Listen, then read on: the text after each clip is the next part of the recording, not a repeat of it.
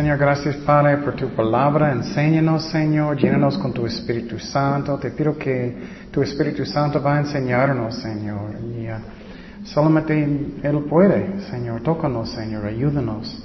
Te pido por convicción, uh, ánimo, todo lo que necesitamos, Señor. En el nombre de Jesús. Amén. Ok. Estamos estudiando el Espíritu Santo. Y uh, algo que quiero explicar es que uh, la razón que no tenemos un libro, y usualmente en mis clases no tenemos libros, um, la razón es porque lo que Dios pone mi, puso en mi corazón es, es que tengo como 10 libros. y siempre estoy estudiando mucho y haciendo todo juntos. Entonces yo puedo recomendar uno, pero el problema es que cada libro tiene algo que es diferente que el otro. No todo, pero en partes. Pero posible voy a recomendar uno en el futuro de leer, pero esa es la razón. No soy, bueno, yo estoy tratando de no ser como algunos maestros que son flojos, que solamente copian todo. No estoy haciendo eso, estoy como investigando todo es una bendición. Bueno, como siempre, um, uh, vamos a hacer un resumen de... Uh, del tiempo pasado. Y el tiempo pasado hablamos de los nombres del Espíritu Santo, los nombres del Espíritu Santo. Y cuando nosotros queremos conocer a alguien, usualmente empezamos con qué? Con su nombre, con su nombre. Y como dije el, pasado, mi nombre significa muy guapo, entonces eso es la verdad. no, pero con el Espíritu Santo todo es la verdad, es exactamente como Él es. Y solamente voy a, hacer un resumen de algunas cosas que hablamos, que Él es el Espíritu Santo, el Espíritu Santo. Y el atributo es que Él es santo.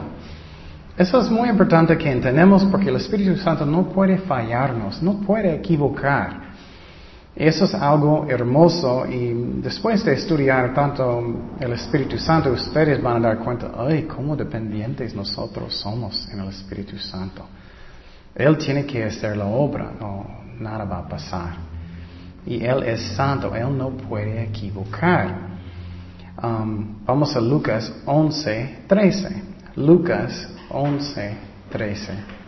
Pues si vosotros siendo, malos sabéis dar buenas dádivas a vuestros hijos, cuánto más vuestro Padre Celestial dará el Espíritu Santo a los que se lo piden. Y entonces, un problema en algunas iglesias es ellos dicen, es el Espíritu Santo, entonces tú tienes que ser perfecto para que tú puedas tenerlo. ¿Cuántos de nosotros somos perfectos? Nunca. Entonces vas a esperar toda su vida. Solamente necesitamos pedirle por fe, no por obras. Claro, si tengo rebelde en mi corazón es otra cosa. Pero Dios nos mira a través de Jesucristo perfecto, a través de su qué? Su sangre, ¿no? Entonces es triste, pero algunas personas no reciben mucho de Dios porque ellos siempre sienten, ay, tengo que ser perfecto. Y eso no es la verdad. Nadie es perfecto. Y miramos la gente en la Biblia, ¿cuántos de ellos son perfectos que Dios usó? No muchos, cada uno hizo algo, casi. Entonces, ah, y ah, también aprendemos qué es la razón que somos santos. Dios nos llama santos porque somos qué? Apartados a Dios, apartados a Dios. No es porque yo soy tan santo personalmente. Y es un riesgo porque si pienso que tengo dones del Espíritu Santo porque soy tan bueno, ¿qué va a pasar con mi cabeza? Gigante. Jaime va a enseñar a los niños un día y salir, hice todo. y eso no sirve. Entonces recibimos por la fe, por la fe. También aprendemos que um, él es el espíritu de gracia. Solamente estoy haciendo un resumen de algunos. Espíritu de gracia. ¿Qué es gracia? Lo que no, algo que no merecemos. Sí. Y entonces, eso es otra razón que el Espíritu Santo es un don. No merecemos nada, Él nos da dones, no es porque soy tan bueno. Y quiero decir claramente, no estoy diciendo, uy, bueno, puedo hacer cualquier pecado. No es eso. Es que nunca somos tan santos que merecemos algo. Nunca. Vas a esperar toda su vida. Señor, dame este don. Y si tú piensas es cuando tú vas a alcanzar cierta santidad, vas a esperar toda la vida. Porque nadie es. Es por gracia. Y quiero decir, cuando vamos a estar, eh, estar estudiando los um, dones, Estoy seguro que ustedes conocen personas que hablan lenguas, que, tienen dones, ellos no son tan amables.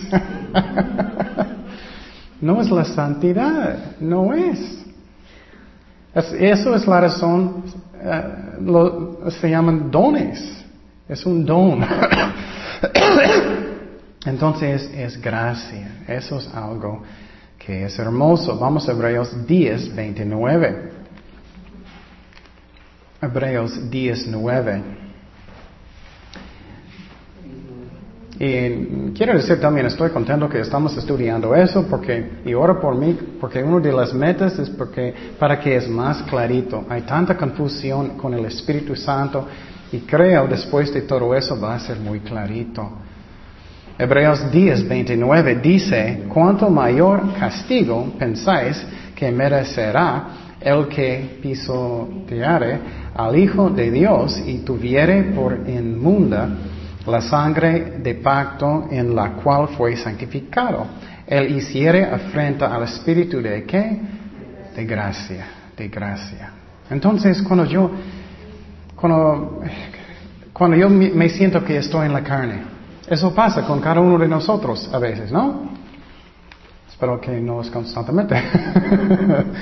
Pero puedes pedirle a Dios, Señor, lléname con tu Espíritu Santo, perdóname.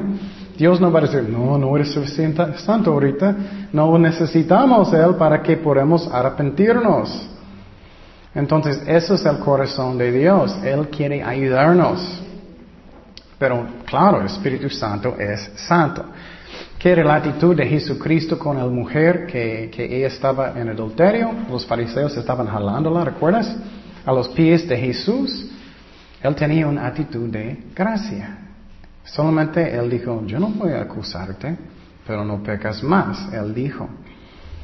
Ok, otro um, ejemplo es el Espíritu Santo, el Espíritu de la vida, de la vida.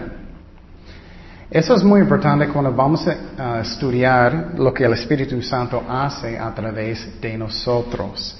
Él nos da la victoria en la vida cristiana, el espíritu de la vida.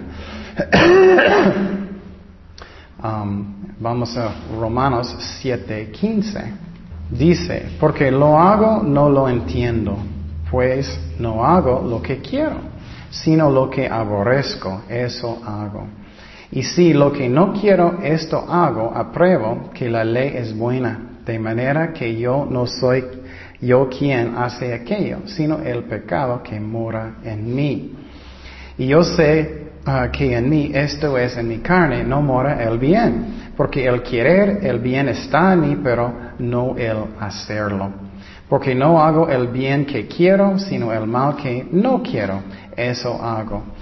Si hago lo que no quiero, ya no lo hago yo, sino el pecado que mora en mí. Así que queriendo yo hacer el bien, hallo esta ley que el mal está en mí. Porque según el hombre interior, me deleito en la ley de Dios, pero veo otra ley uh, en mis miembros que se revela contra la ley de mi mente y que me lleva cautivo a la ley del pecado que está en mis miembros. Y eso es el, apóstol Pablo diciendo eso. Miserable de mí. ¿Cuántos dijeron eso? ¿Quién me librará de este cuerpo de muerte? Y vamos a mirar que es el Espíritu Santo que nos da la victoria. Que nos da la victoria. Ok. También Él es el Espíritu de gloria. Espíritu de gloria. Eso a mí es uno que es muy importante, que aprendemos cómo dar gloria a Dios aunque tenemos pruebas, aunque tiempos pueden ser difíciles, que no estoy quejando, Señor, ¿dónde estás? que estoy confiando en Dios, que Dios es fiel. Eso da gloria a Dios. Vamos a 1 de Pedro 4, 14. 1 de Pedro 4, 14. Si sois vituperados en el nombre de Cristo, sois bienaventurados, porque el glorioso Espíritu de Dios, Espíritu de gloria, reposa sobre vosotros. Ciertamente de parte de ellos Él es blasfemado, pero por vosotros es que glorificado. Entonces, eso es como necesitamos dar gloria a Dios, gloria a Dios. Um, uno que necesitamos es uh, el consolador, otro nombre, el consolador. Necesito explicar eso porque la verdad esa traducción no es el mejor. En griego es para paracletos. Eso significa un ayudante. Entonces el Espíritu Santo va a ayudarnos en cualquier manera que necesitamos, no solamente consuelo. Vamos a Juan 16, 7. Dice, pero yo os digo la verdad, os conviene que yo me vaya porque si no me fuera el consolador o ayudante mejor no vendría, no vendrías a vosotros, mas si me fuere os lo enviaré. Entonces, Él es un ayudante.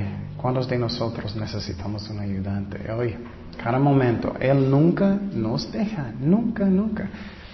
Y eso es importante que si tenemos eso en la mente, que Él siempre está conmigo. Si estás haciendo un ministerio, si estás sirviendo a Dios, estás en su trabajo, Él siempre está con nosotros.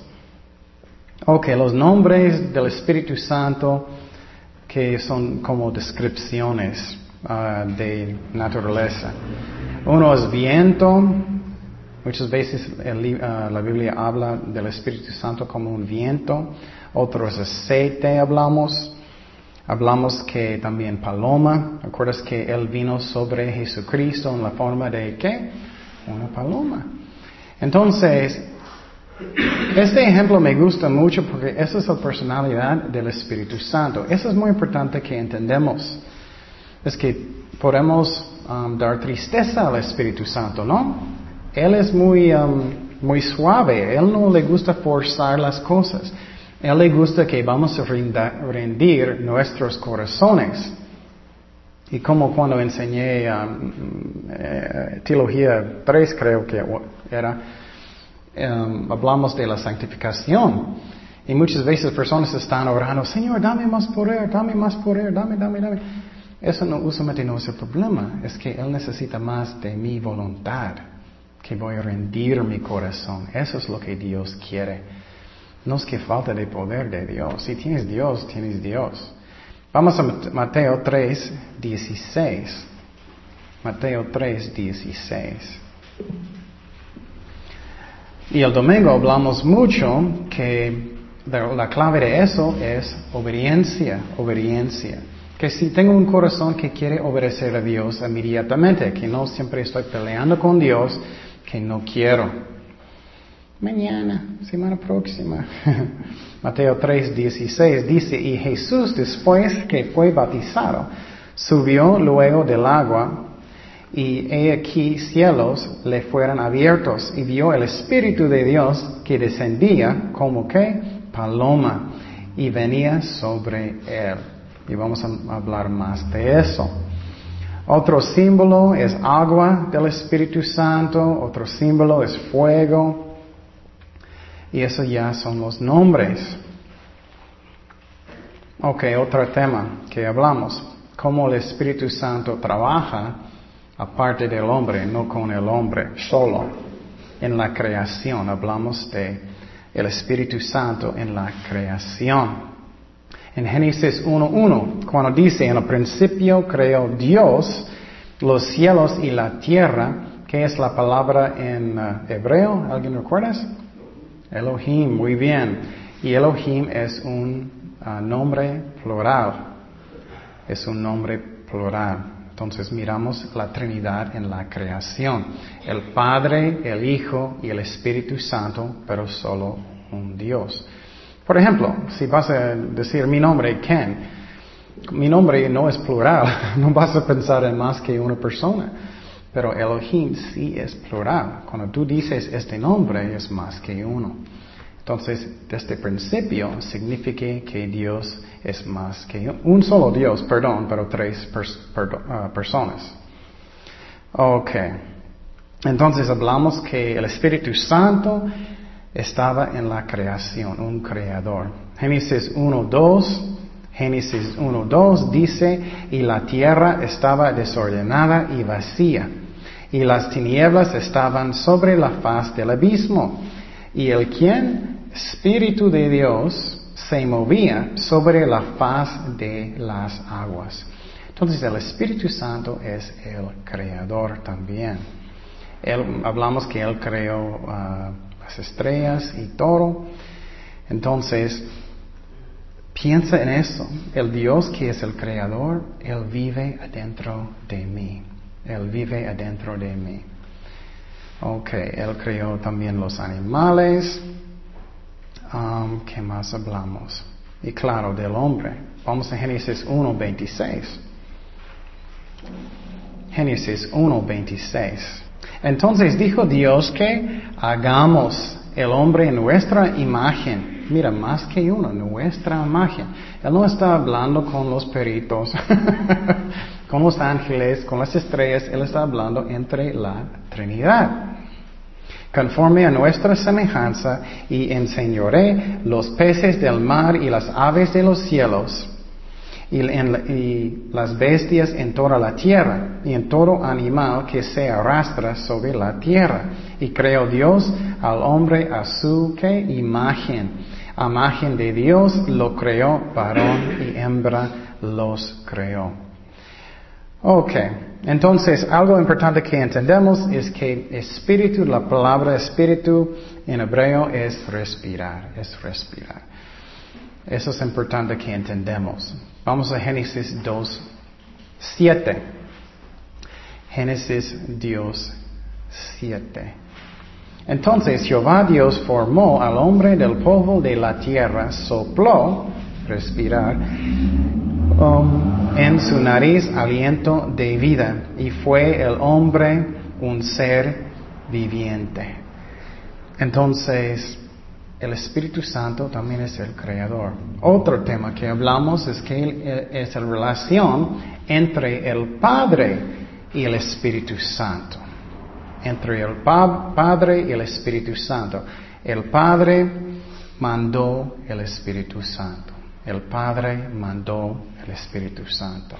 Vamos a Juan 14, 26. Y para mí me encanta este, estos estudios estudiando porque vas a conocer su Dios mucho mejor, mucho mejor. Porque muchas veces como estamos pensando es como una nube, ¿no? No, entendemos muy bien y después es increíble que conocemos el Espíritu Santo mejor. Dice, más el consolador, el Espíritu Santo, a quien el Padre que enviará en mi nombre, Él os enseñará todas las cosas y os recordará todo lo que yo os he dicho. Y también ah, el Padre usó el Espíritu Santo en la creación, en la creación.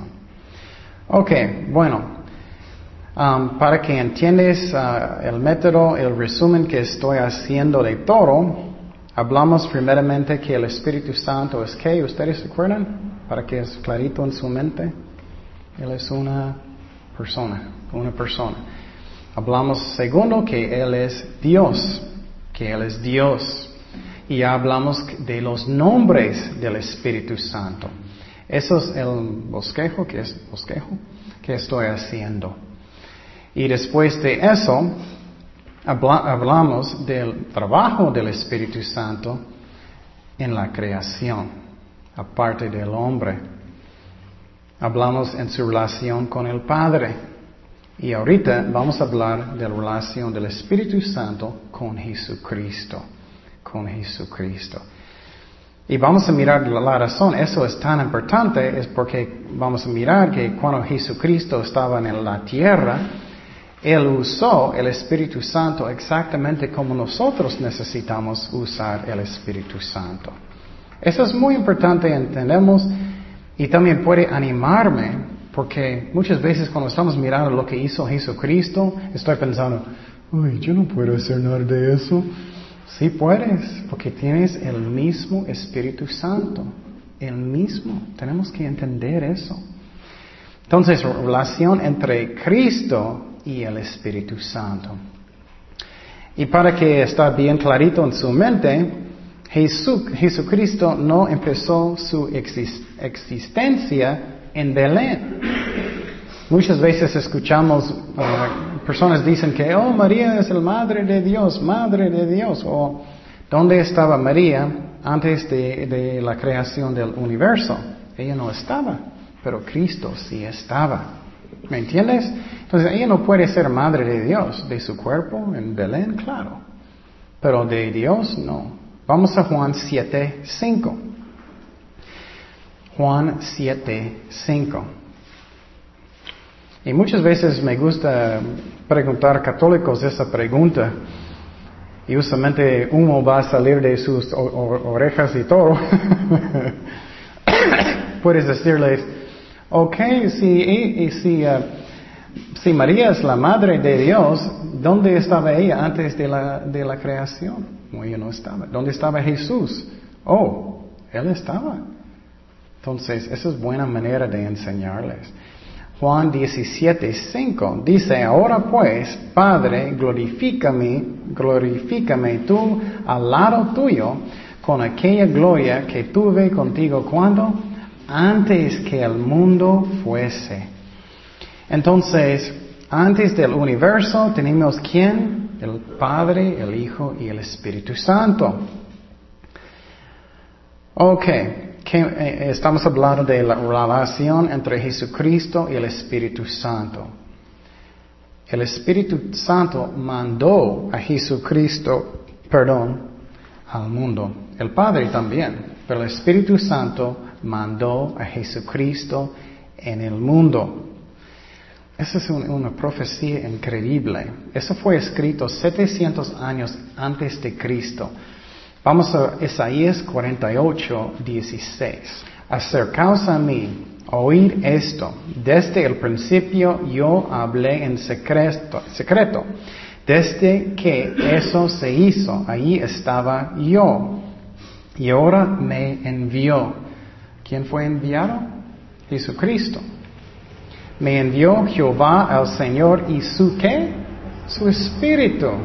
Esa es una profecía 700 años antes del nacimiento de Cristo. Miramos la Trinidad, que Dios, Jehová, mandó el Mesías y su Espíritu Santo. Así ha dicho Jehová, redentor tuyo, el Santo de Israel. Yo soy Jehová, Dios tuyo.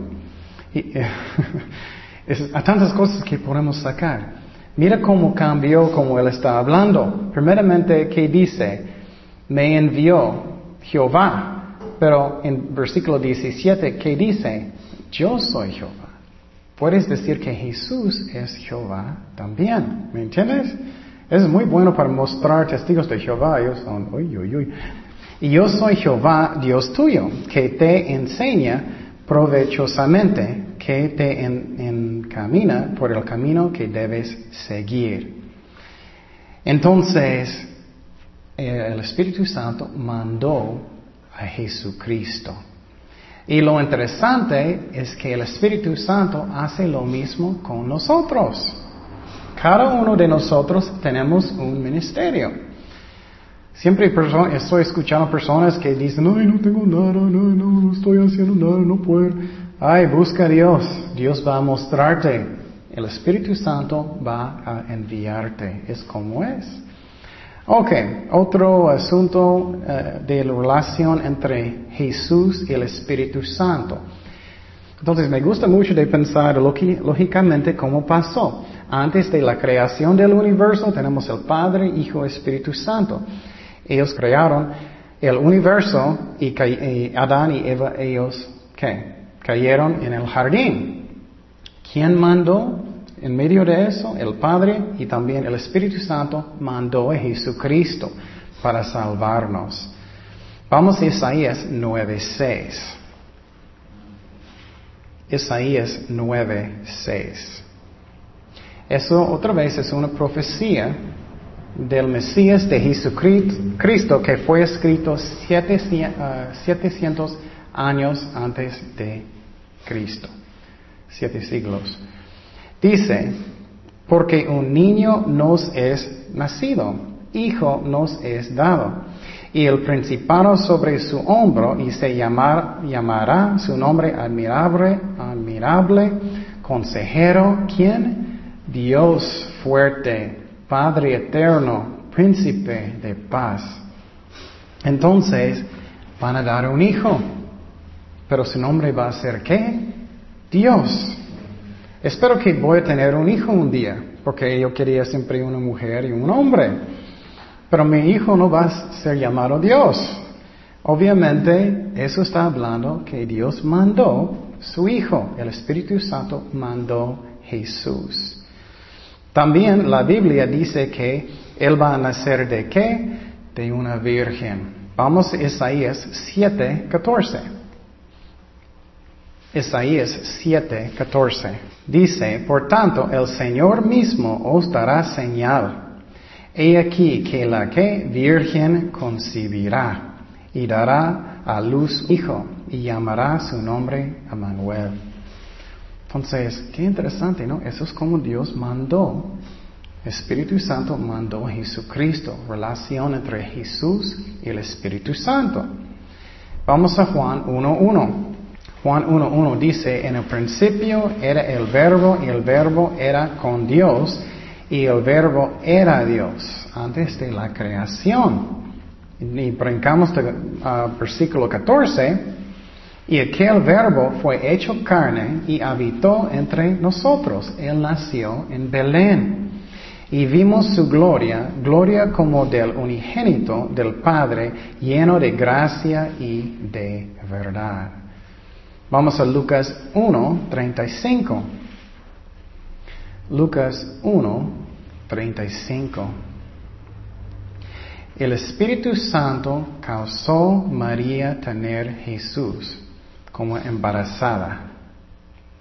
Lucas 1:35 dice, respondiendo el ángel, le dijo, el Espíritu Santo vendrá sobre ti y el poder del Altísimo te cubrirá con su sombra, por lo cual también el santo ser que, eh, nacerá será llamado Hijo de Dios.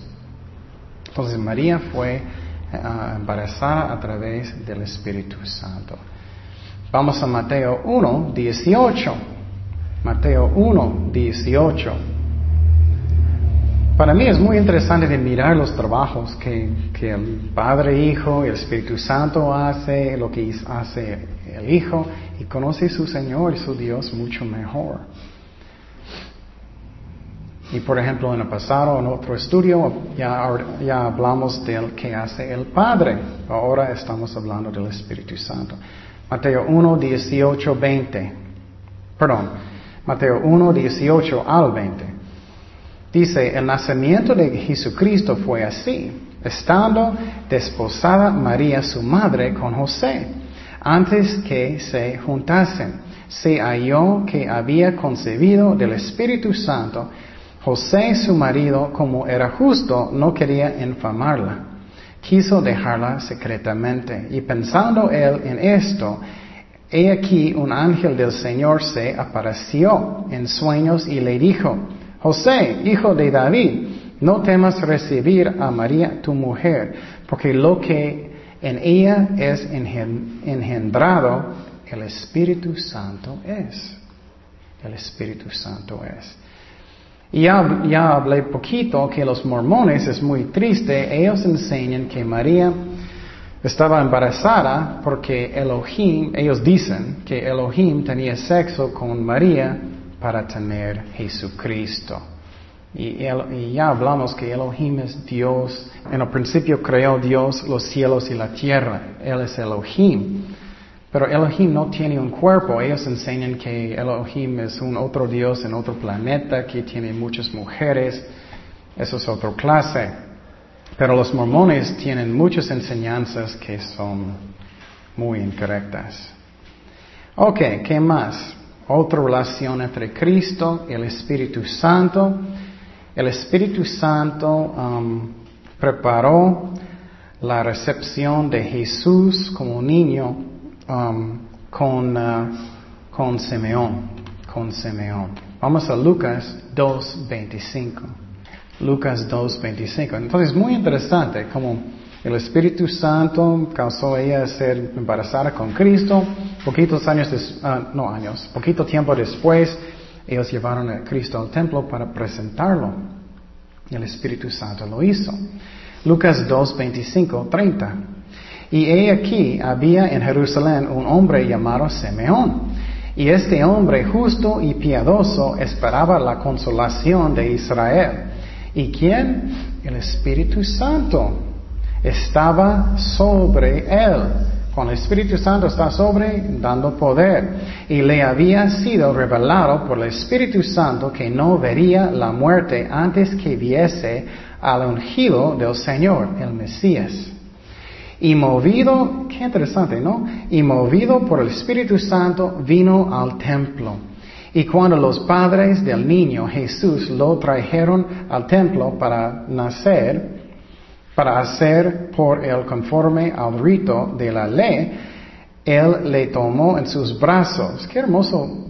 Puedes pensar que él estaba orando, ay Señor, manda el Mesías, manda el Mesías. Él puso el bebé en, en sus brazos, porque el Espíritu Santo dijo, ya está, para hacer por él conforme al rito de la ley. Y él le tomó en sus brazos y bendijo a Dios diciendo, ahora Señor, despides a tu siervo en paz conforme a tu palabra, porque han visto mis ojos tu salvación. Y como el Espíritu Santo está causando todo a pasar en orden. Ok. Algo que es muy importante que entendemos. Cada cosa um, que, que Jesús hizo en su vida, su ministerio, caminando con Dios, todo era en el poder del Espíritu Santo. Entonces, vamos a entrar en una área de, la Trinidad que es muy difícil de entender, pero necesitamos aceptarlo por la fe. Cristo creció intelectualmente en su humanidad. De Dios, no. Él creció en su cuerpo, físicamente. Él creció espiritualmente. Porque en su cuerpo humano, él, aprendió estas cosas. Pero todo el tiempo Él era Dios. Y si tú quieres que voy a explicar eso mejor, no voy a poder. leí muchos diferentes libros y hoy es cuando entramos en este... Solamente yo puedo decir que eso es que cuando Él fue nacido en Belén, que Él le humilló. Él negó a Él mismo su, uh, de, como de su, su poder como Dios. ¿Me explico? Él todavía era Dios. Pero, por ejemplo, vamos a hablar, Él no estaba en cada lugar cuando Él estaba en Jerusalén, porque Él estaba en un cuerpo. ¿Me explico? Vamos primero de Pedro 2.21. Primero de Pedro 2.21. La mejor explicación que escuché es que Él creció en todas estas cosas como su cuerpo creció. Pero a mí eso no es la mejor explicación. A mí Él voluntariamente negó sus poderes y todo. Él todavía era Dios, um, pero humano. Primero de Pedro 2.21 dice, para, uh, pues para que fuisteis llamados porque también Cristo padeció por nosotros, dejándonos ejemplo para que sigáis sus pisadas. Entonces Cristo es un ejemplo para nosotros para seguir. Cuando Cristo sentía muy débil en el jardín, ¿recuerdas eso? Antes de la crucifixión. Él necesitaba ayuda de los ángeles para darle fuerza.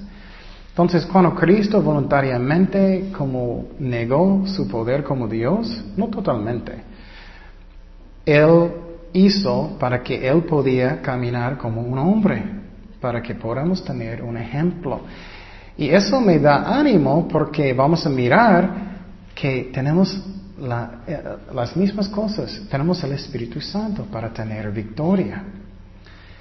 Y entonces, ah, cuando Cristo estaba en su cuerpo, Él no estaba en cada lugar. Claro que ahorita sí, Él está en cada lugar hoy en día. Y, ah, y hay cosas que es difícil entender, pero cómo Dios puede estar en un cuerpo de todas maneras, ¿me entiendes? Es que cuando entramos en, la Trinidad necesitamos aceptarlo por fe, aunque no podemos entender todo. Vamos a Hebreos 5, 8. Y aunque era hijo, por lo que pareció, aprendió la que? Obediencia. Entonces, ¿cómo es posible que Dios puede aprender obediencia en su humanidad, en su cuerpo? Eso es como, no como Dios y habiendo sido perfeccionado, vino a ser autor de eterna salvación para todos los que le obedecen. Entonces, eso es algo que yo necesito aprender también. Más obedientes, ¿no? Hablamos de eso el domingo. El más obediente que soy, el más que Dios puede usarme. También Cristo necesitaba el, uh, sabiduría, inteligencia, consejo del Espíritu Santo, exactamente como nosotros. Vamos a Isaías 11.1. Isaías 11.1. Isaías 11.1 dice, saldrá una vara de tronco de Isaí y un vástago retoñará de sus raíces y reposará sobre él Cristo, el Espíritu de Jehová. ¿Espíritu de qué? Sabiduría, de inteligencia, de consejo, de poder, de conocimiento y de temor de Jehová. Entonces, yo tengo lo mismo, yo puedo tener eso también. Vamos a Lucas 2.40. Y el, el niño, ¿qué? Crecía y se fortalecía y se llenaba de sabiduría y la gracia de Dios era sobre él. Entonces, ¿cómo es posible que Dios puede crecer en sabiduría, en espíritu y más fuerte en espíritu como un hombre, no como Dios? Entonces, todo el tiempo Él era Dios, pero Él negó a Él mismo su poder como Dios para nacer en Belén. Brincamos al versículo 52 versículo 52. Y una forma, eso me ayuda porque a través de eso yo sé que Él usó el mismo Espíritu Santo que tenemos nosotros. Posible estás pensando, uy, nunca puedo tener victoria, nunca, no hay suficiente poder. Ay, por favor. hay suficiente poder. El problema es mi corazón. Problema es si quiero arrepentirme. Lucas 2, 52. Y Jesús crecía en sabiduría, en estatura y en la gracia para con Dios y los hombres. Lo mismo, Él creció en estas cosas, sabiduría, estatura físicamente como un hombre. Y esto a mí es el mejor versículo para explicar todo eso. Vamos a Filipenses 2.5. Filipenses 2.5. Haya pues en vosotros este sentir que hubo también en Cristo Jesús, el cual siendo en forma de Dios, mira, directamente, Él es Dios, no estimó el ser igual a, como, a Dios como cosa que aferrarse, sino que, ¿qué? Despojó a sí mismo. Eso es lo que pasó. Despojó a sí mismo, tomando forma de siervo, hecho semejante a los hombres. Ah, creo que voy a darte una ilustración que no es muy bueno, pero posible va a ayudarte poquito. Puedes pensar que tú eres un jefe en una grande empresa. Tú tienes mucha autoridad, mucha responsabilidad, mucho poder. Pero voluntariamente, en los fines de la semana vas a un centro y vas a ser un serviente. ¿Me explico? Voluntariamente.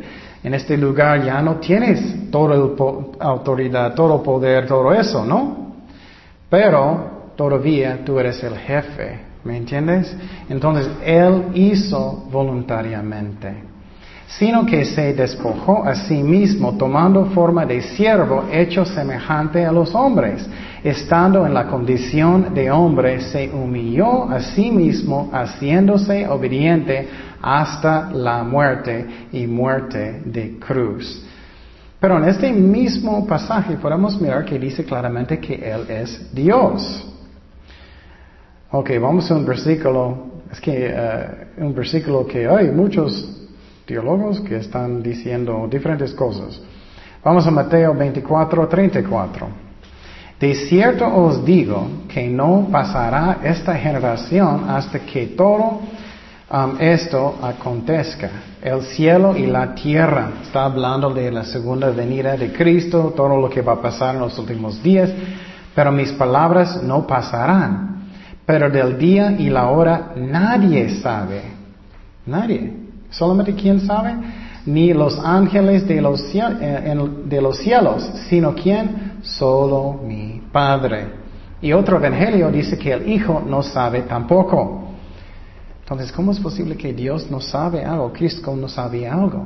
La razón es que Él despojó, Él humilló Él mismo. Eso es la razón. Los testigos de Jehová encantan demostrar esos versículos.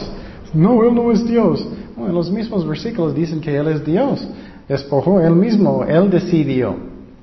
Y claro, hay multitudes de versículos que dicen que Él es Dios. Eso es el misterio de la Trinidad y necesitamos aceptarlo por fe. Ok.